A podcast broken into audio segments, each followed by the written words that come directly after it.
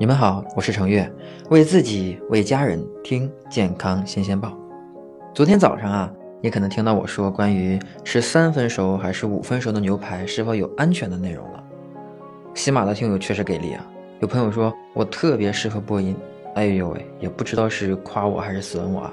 就我这破锣嗓子，大家忍着听一听，也没有经过专业的训练，我们要先保证内容的专业度，再去优化声音的表现力。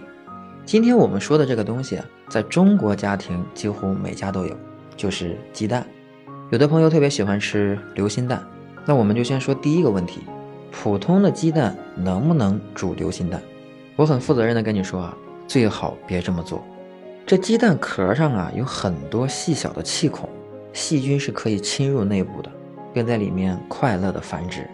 这超市里面呢销售的普通鸡蛋，往往存放的时间会比较长。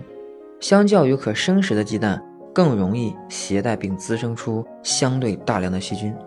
半生熟的溏心蛋也依旧可能带有之前我们提到过的叫沙门氏菌等等。那有人又问了，那我买来可生食的鸡蛋用来拌饭吃行不行呢？这吃法呀是挺好的，不过呀，哪怕是可生食的鸡蛋，其实也是有一定的风险的。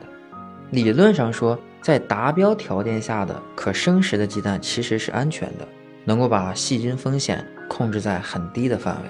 但是呢，现实情况还是比较复杂。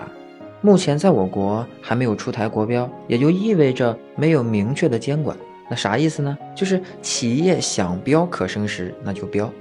可生食的蛋到底是不是真的可生食？那咱们只能看这厂家的良心了。当然了，那也有很多企业会拿出。别的国家的标准来去衡量可生食的鸡蛋，事实呢就摆在这里。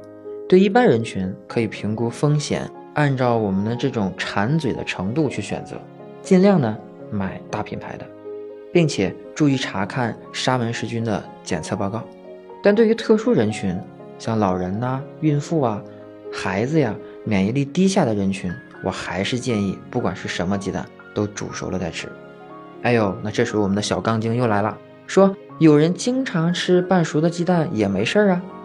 那其实这个事儿啊，咱也不抬杠。